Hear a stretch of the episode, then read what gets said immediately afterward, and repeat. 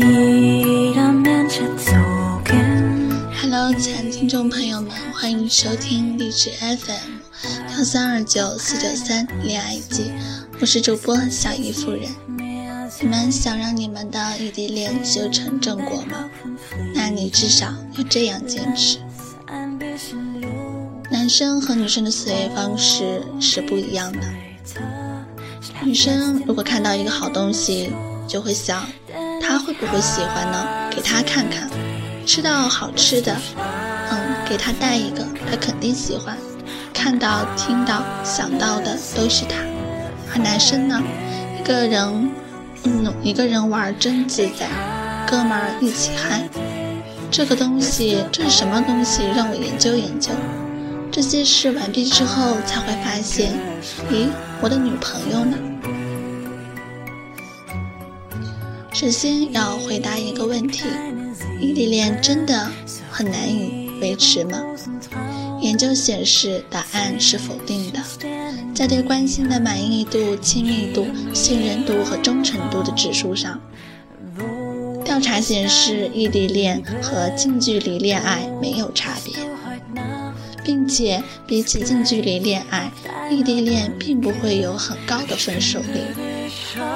在普渡大学的一项研究中，异地恋的分手率和非异地恋的分手率为百分之二十七和百分之三十，没有显著差异，甚至异地恋的分手率还要略低一些。这是为什么呢？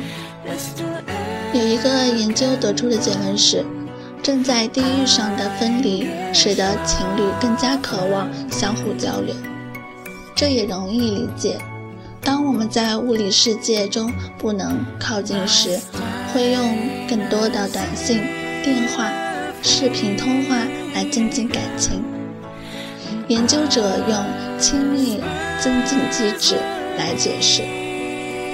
首先，他们会在行为上适适应这种远距离恋爱的现状，即为了避免疏远，来进行更多的亲密对话和互动，避免冲突和禁忌话题，同时也会慎重地做出重要的婚前决定。此外，异地恋情侣更倾向于将伴侣和恋情理想化。对伴侣有着更正面和积极的评价，很少会回想起不愉快的争吵。也就是说，异地恋情侣之所以更亲密，是因为他们做出了更多的促进亲密感的举能努力。调查也显示，异地恋的出轨率也并不会高于非异地恋。也就是说，不要把出轨怪罪于距离，出轨是因为双方爱情本身出了问题。那么，异地需要注意哪些问题呢？虽然客观上的分手率相差不大，但情侣们的主观感受的差别是存在的。百分之五十六点六的情侣认为。异地恋要使人更不开心，对恋爱关系更缺乏满足感，并且更脆弱，容易导致分手。异地不易，尽管我们生活在信息时代，你们仍然可以遇到以下的几个问题。那么第一个问题就是时间和金钱上的压力。你们可能会为了见到对方而反反复复的旅行。你需要腾出一段本可以去度假的时间，还需要一笔钱来应付交通和住宿的开支，并让身体来承受长途旅行。是否愿意为对方做出这样的付出，本身就决定了那些愿意长期异地的情侣是有更加坚定的感情基础的。那么第二点呢，就是缺乏了解。有人说，除非你们曾经一起住过一段时间，或者进行过长时间的旅行，否则不可能知道对方是不是对的那个人，这是有道理的。如果你们只是每月飞来飞去，见面时，你可能会发现，尽管身边的这个人看起来没有什么变化，但你其实很难进入他的生活，或者你发现他很和你想象中完全不是一样的。所以，异地的情侣在结束异地时，要对这一点做出做好心理准备，保持一个开放的心态，愿意更多的了解对方，避免先下定论。第三就是亲密感的流失，很多人会声称，由于平时要忙于工作和交际，周末夫妻才是最好的状态。不过，你仍然要小心。一方面是性生活的缺失，另一方面是两个人各自有自己的生活。因为距离感难免使亲密感流失。第四呢，就是容易出现危机。距离越远，分开的时间越长，使这段关系失败的几率也就越有可能出现。距离将不可避免的使你们感到孤独。并无法从对方身上取得物理和精神上的支持，这时人就更容易受到诱惑。那么，当现实问题摆在面前时，我们该如何应对，才能维持一段好的亲密关系呢？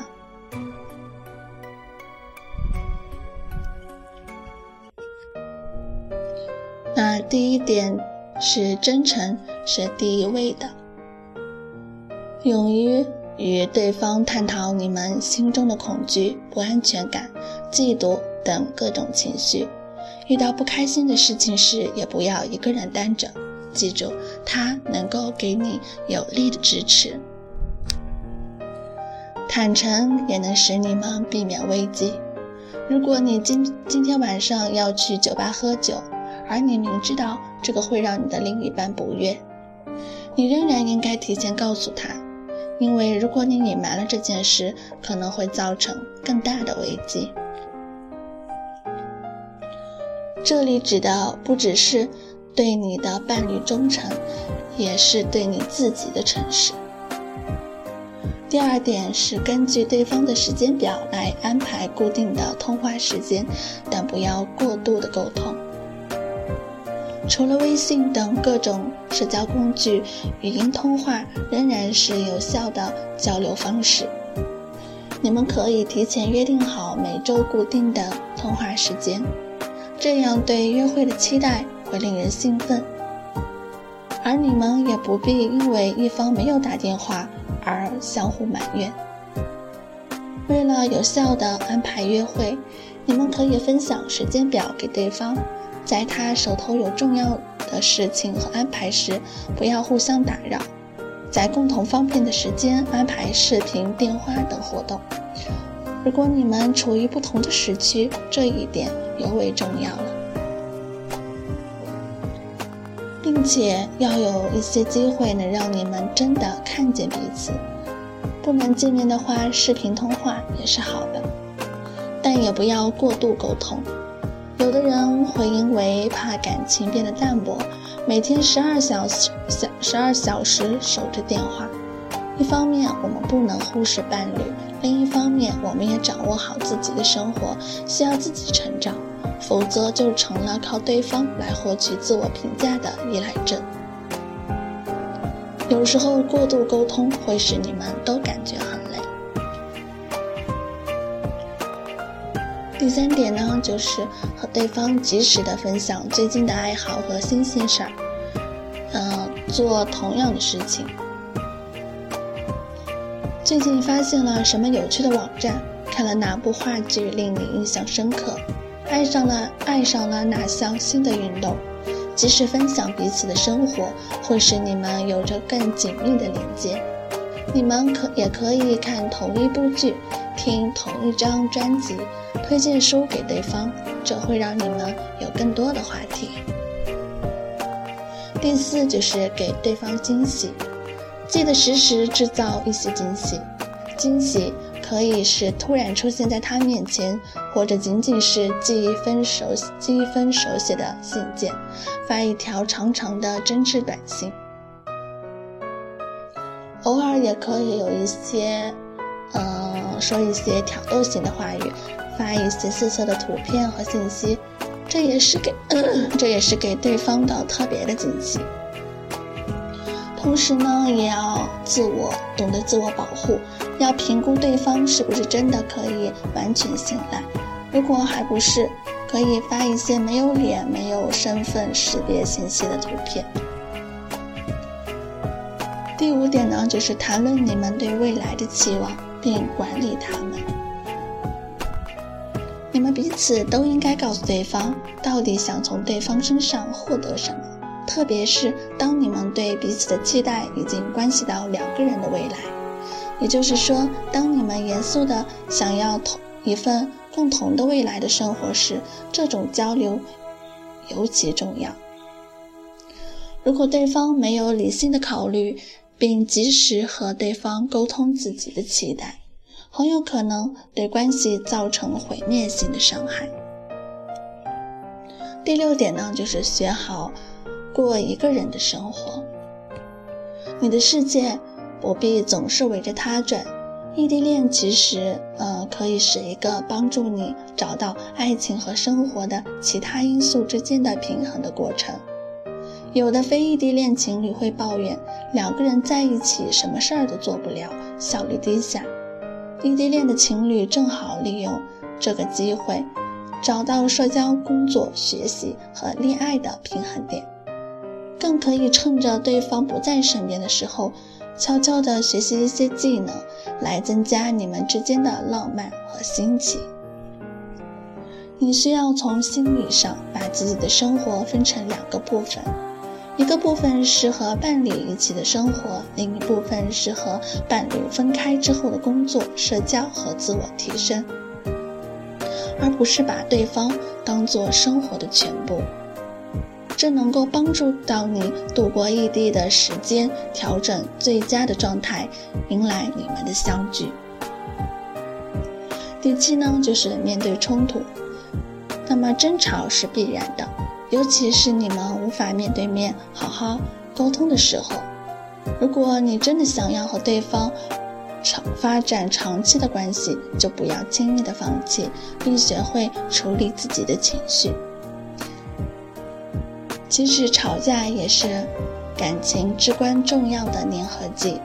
很多异地恋情侣在终于盼到一周一次电话时间时，总是觉得应该珍惜时间，尽量不要冲突，从而隐忍了一些情绪。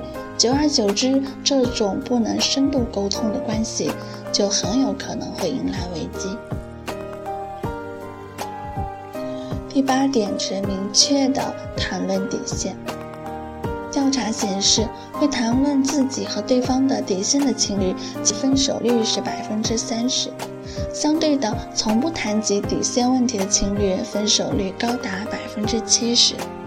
对于异地恋来说，这类问题有且不限于：是否能接受对方和别人的晚餐；是否能接受对方和异性单独晚餐；是否能接受对方与他人看电影。如果遇到第三者的问题，是对方独自解决还是坦诚相告？对于身体或者心理出轨的容忍程度和定义等等。第九呢，就是送给对方一些能随身携带的小物件，戒指、吊坠、钥匙扣、香水，送给他一些小物件。让对方每天看到它们，或者是使用它们时，都能想到你。我们总是会在物体上储存感情。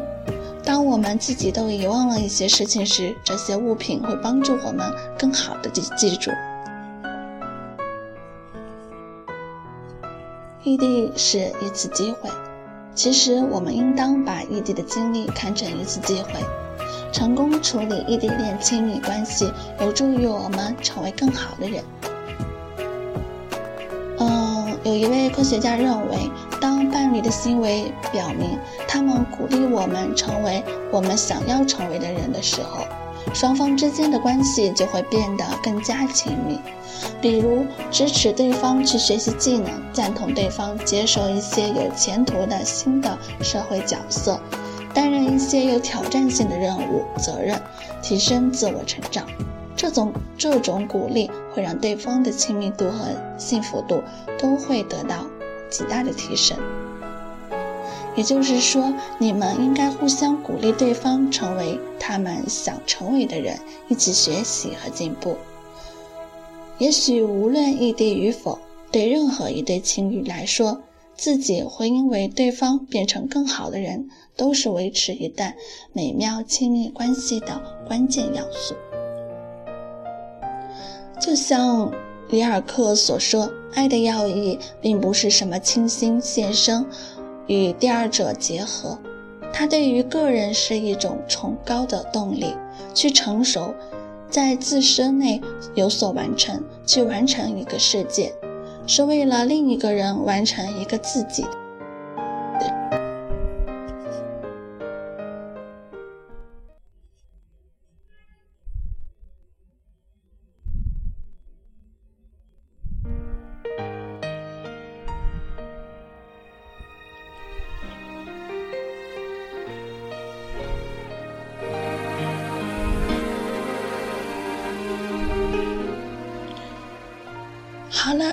好了，这就是本期的节目了。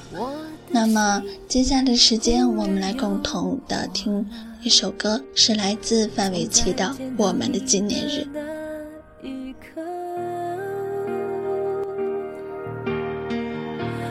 原来我也有过这样的激动，只是在习惯自我保护后忘了。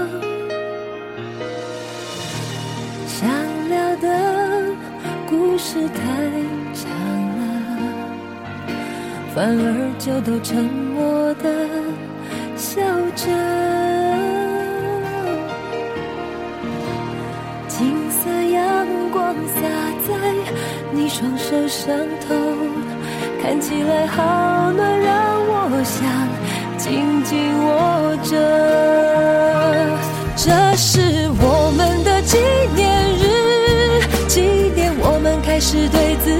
城市，愿意为深爱的人放弃骄傲，说少了你，生活淡的没有味道。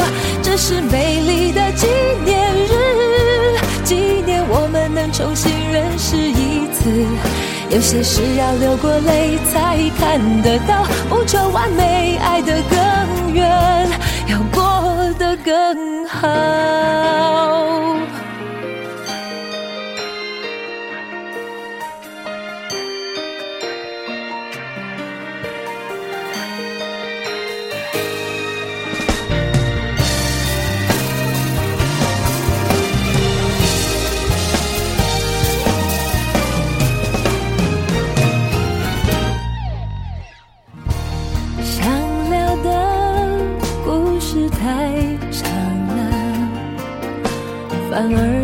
沉默的笑着，金色阳光洒在你双手上头，看起来好暖，让我想紧紧握着。这是我们的纪念日，纪念我们开始对自己诚实。愿意为深爱的人放弃骄傲，说少了你，生活淡的没有味道。这是美丽的纪念日，纪念我们能重新认识一次。有些事要流过泪才看得到，不求完美，爱的更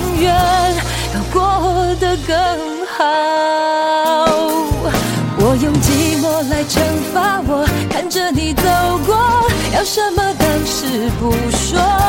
此刻能有你倾听我心情的转折，那是种当结以后让人想哭的快乐。这是我们的纪念日，纪念我们开始对自己诚实。愿意为深爱的人放弃骄傲，说少了你，生活淡的没有味